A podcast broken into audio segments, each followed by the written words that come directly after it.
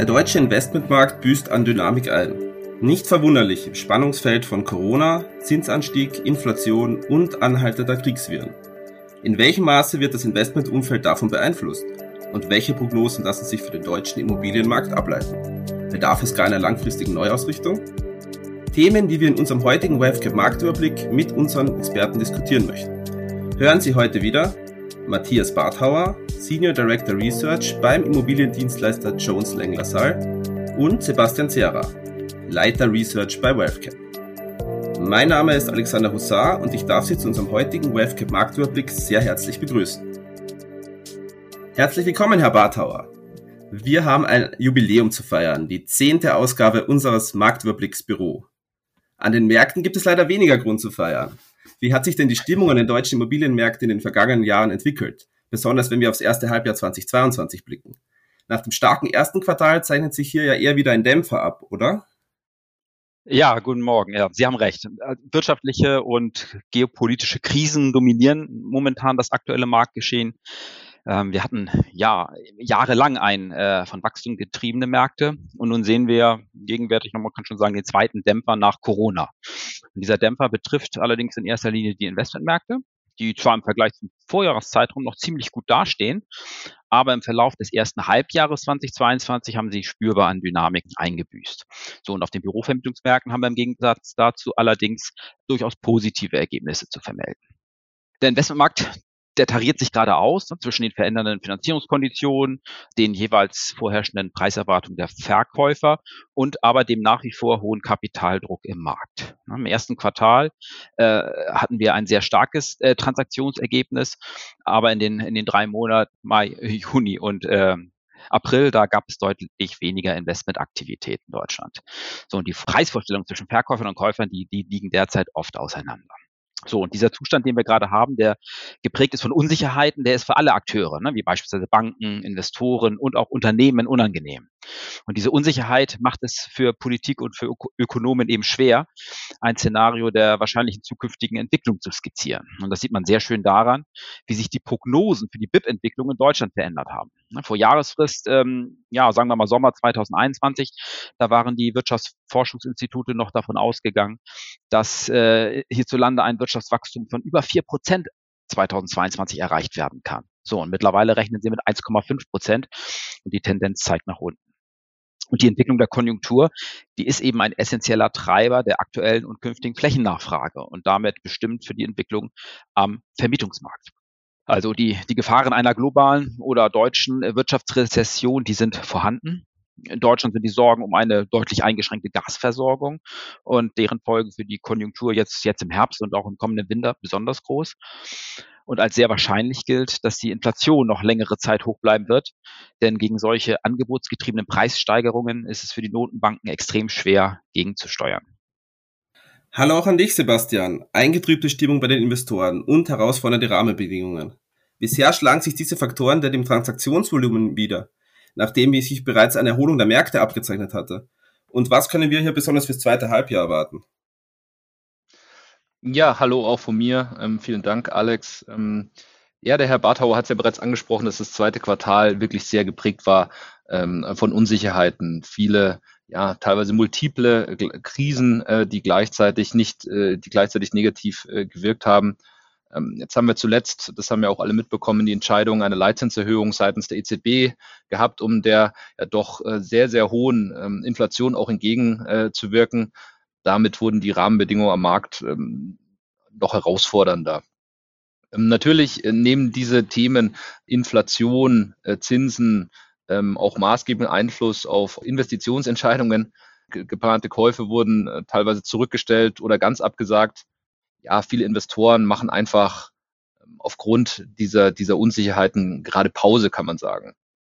Ein weiterer Grund für ein sinkendes Neuvolumen am Transaktionsmarkt sind eben die gestiegenen Finanzierungskosten, Zins, habe ich gerade schon angesprochen, ähm, die Leverage-Effekte, ähm, die in den vergangenen Jahren häufig genutzt wurden, die kommen weniger oder gar nicht mehr zum Tragen, da eben neben, neben der Inflation auch die Finanzierungskonditionen äh, merklich angezogen haben. Und das ist eben auch ein Umstand, mit dem wir uns in den letzten Jahren, ja, eigentlich seit einem Jahrzehnt gar nicht mehr auseinandersetzen äh, mussten. Es gibt noch eigenkapitalstarke Investoren, äh, die weniger auf, äh, auf Fremdkapital angewiesen sind, um in Immobilieninvestitionen zu tätigen.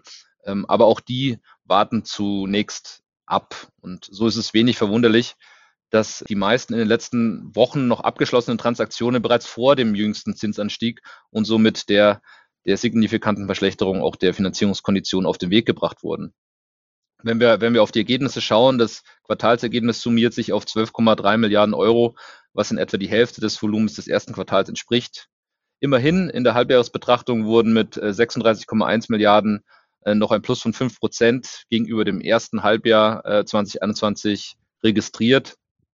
Wenn man es aufdröselt, flossen davon rund 40 Prozent in Büroimmobilien, also rund 14,4 Milliarden Euro, während in Wohnimmobilien rund 8,3 Milliarden investiert wurden.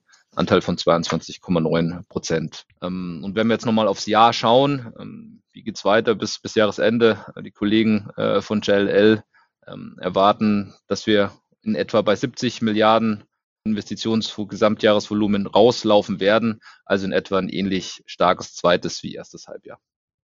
Herr Barthauer, wenn wir jetzt aufs Preisniveau einen Blick werfen, welche Auswirkungen haben da diese Entwicklungen auf das Preisniveau und erleben wir hier Korrekturen der Renditen? und eventuell sogar das Ende der Renditekompression? Ja, das haben wir ein Stück weit gesehen jetzt im zweiten Quartal. Ne? Die letzten Jahre, die waren ähm, weitestgehend von Renditekompression geprägt. Fast in allen Assetklassen ist jetzt, man kann fast sagen, die letzten zehn Jahre weiter nach unten gegangen. Aber jetzt im zweiten Quartal haben wir eine kleine Bewegung der Nettoanfangsrenditen wieder nach oben gesehen. Ne? Das war sowohl für die Assetklasse Büro als auch für Wohnen zu beobachten. Der Blick in die Zukunft ist, ist Glaskugelleserei ein Stück weit, muss man ganz ehrlich sagen. Ähm, es ist unheimlich schwer bei dieser Volatilität ähm, der, der, der Zinsmärkte und der fin äh, Finanzmärkte da die weitere Entwicklung vorherzusehen. Aber das gestiegene Zinsniveau, das hat dafür gesorgt, dass die Finanzierungskosten deutlich angestiegen sind. Das hat der Zera gerade gesagt. Aber auf der anderen Seite haben sich die Umlaufrenditen von langfristigen laufenden deutschen Staatsanleihen auch deutlich erhöht. Das macht diese äh, im Vergleich zu vorher wieder attraktiver. Ähm, und auf den ersten Blick begünstigt das auch die Investitionen in Anleihen gegenüber Immobilien. Aber man darf nicht vergessen, dass man bei Anleihen am Ende der Laufzeit den investierten Nominalbetrag zurückgezahlt bekommt. Ne? Und über die hohe Inflation äh, haben wir ja schon gesprochen. Das heißt, die Realverzinsung der Anleihen, wenn wir jetzt, wenn man uns sich vorstellt, dass die Inflation jetzt auch längere Zeit so hoch bleiben könnte, dann, dann liegt die Realverzinsung der Anleihen äh, aller Voraussicht nach deutlich im negativen Bereich. So, und da ist der Unterschied zu Immobilien. Ne? Das kann bei Immobilieninvestments ähm, ganz anders aussehen. Fast, fast alle Mietverträge im gewerblichen Bereich sind indexiert. Das heißt, die Anpassung der Miete an die Inflation ist explizit vorgesehen. So, da, das kann die laufende Rendite einer Immobilieninvestition im aktuellen Umfeld deutlich ansteigen lassen und am Ende der Investition auch den Immobilienwert trotz des gegenwärtigen Preisdrucks ähm, möglicherweise stabil halten. So, und diese Erwartungen können dazu führen, dass auch die Nettoanfangsrenditen nicht unbedingt weiter stark steigen müssen. Insgesamt ist erkennbar am, am Markt eine weitere Ausdifferenzierung seitens der Investoren. Ähm, der Fokus liegt klar auf Core und Core Plus Immobilien. Die aktuelle Situation, äh, ja, die, die steigert den Wunsch nach Sicherheit und die Risikobereitschaft hat unserer Einschätzung nach nochmals etwas abgenommen. Materialengpässe, Versorgungsengpässe und Preissteigerungen sind ja präsenter denn je. Welche Folgen haben diese Faktoren denn auf Neubauvorhaben und Projektentwicklungen? Gewinnen Bestandsobjekte unter dieser Situation nicht sogar an Attraktivität? Ja, Alex, äh, du sprichst es richtig an. Wie bereits im vergangenen Jahr erkennbar, ist es auch in diesem Jahr so, dass die Neubauprojektierungen nicht äh, von den Rahmenbedingungen verschont bleiben. Wir haben steigende Baupreise, ähm, wir haben Rohstoffengpässe, ähm, manche Rohstoffe sind schwer bis gar nicht lieferbar. Und es führt natürlich zu einer unsicheren Terminplanung bei den Projekten. Bleibt also abzuwarten, inwieweit diese geplanten Neubau- und auch Sanierungsprojekte tatsächlich noch in diesem Jahr realisiert werden können. Für gewisse Baustoffe, zum Beispiel Stahl, gab es ja, gab es ja zeitweise nur noch Tagespreise. Das lässt natürlich eine Projektentwicklung auch kaum noch kalkulieren. Also zusätzlich zu den, äh, zu den Planungszeitraum sind auch die Kosten sehr, sehr schwer kalkulierbar. Wenn wir aufs Leerstandsvolumen in den Top 7 schauen, ist es gegenüber dem zweiten Halbjahr 2021 um rund 4 Prozent auf 4,5 Millionen Quadratmeter im ersten Halbjahr 2022 angestiegen. Äh, demgegenüber steht allerdings auch eine erhöhte Nachfrage, was auch durch hohe Vorvermietungsquoten der geplanten Fertigstellungen manifestiert wird. Zugleich wird aber auch das aktuell fehlende Angebot neuwertige Flächen, die Attraktivität, Alex, du sprichst das an, der Bestandsbauten gestützt. Deshalb hat sich die Leerstandsquote bei 4,8 Prozent stabilisiert, bleibt also unter den 5 Prozent. Danke dir, Sebastian. Da waren einige interessante Aspekte dabei. Und wie du schon erwähnt hast, die Preise für Rohstoffe steigen, die Baukosten steigen und aus, wirkt sich das natürlich auch auf die Bauvorhaben aus, die gehen zurück. Jetzt äh, stellt sich mir die Frage, wie wirkt sich das auf die Mietpreise aus? Ähm, haben die eventuell dadurch sogar noch ein Steigerungspotenzial, Herr Bartauer? Ähm, ja, Herr Zierer hat ja bereits gesagt, dass das verfügbare Angebot auf dem Büroflächenmarkt ähm, zwar angestiegen ist, aber keinesfalls in überhöhtem Maße. Ne? Und auch die Nachfrage, die ist nach wie vor auf einem hohen Niveau. Ähm, und in Kombination mit äh, den steigenden Baukosten sowie auch äh, stetig zunehmenden Nutzeranforderungen an die Qualität der Flächen, ne? zum Beispiel im Sinne von ESG. Ähm, dadurch werden weiter steigende Mieten begünstigt. Viele Unternehmen, ähm, das ist auch, denke ich, ein Ergebnis nach zweieinhalb Corona-Jahren, ähm, möchten ihren Mitarbeitern attraktive Arbeitsplätze bieten. So und das heißt, die Marktmieten steigen und auch in laufenden Investments können die Mieten steigen. Über die Indexierung hatte ich ja schon gesprochen. Ne? Indexierte Mietverträge gewinnen gegenüber solchen mit keiner oder vielleicht auch nur mit einer teilweisen Indexierung an Bedeutung. Ähm, ebenso allerdings auch wie die Auswahl der Mieter, die dann ihre Geschäftsmodelle ja auch äh, zukünftig in der Lage sein äh, müssen, den Inflationsausgleich finanzieren zu können. So und äh, wenn wir uns vorstellen, dass die Inflation ähm, weiterhin hoch bleibt, ähm, dann ist eine volle Indexierung, das heißt, die Mieten steigen dann im Vertrag äh, genauso stark wie die Inflation steigt, dann ist diese volle Indexierung natürlich ein Risiko für die Mieter.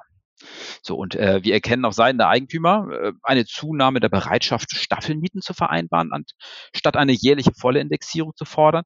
Das nimmt den Mietern ähm, das Risiko und gibt ihnen und aber auch den Eigentümern Sicherheit bei der Kalkulation. Und die Mieten, die steigen planmäßig. Vielen Dank, Herr Barthauer, für die Ausführungen. Und eine Abschlussfrage hätte ich noch an dich, Sebastian. Wie geht's jetzt weiter? Was erwartest du fürs zweite Halbjahr 2022? Ja, am Ende blicken wir alles in allem noch recht positiv auf das zweite Halbjahr und sind eben optimistisch, dass diese, dass diese Volatilität, ne, diese Unsicherheiten, ähm, die jetzt auch die, den Markt geprägt haben, dass die etwas abebben aufgrund der vorliegenden Daten und Entscheidungen, um auch geldpolitisch und staatlich, sollte eine gewisse Planbarkeit jetzt für die Akteure auch wieder möglich sein, ähm, damit sie mehr Sicherheit erhalten, wie sie sich in, in die, wie sie in diesem Umfeld auch agieren können.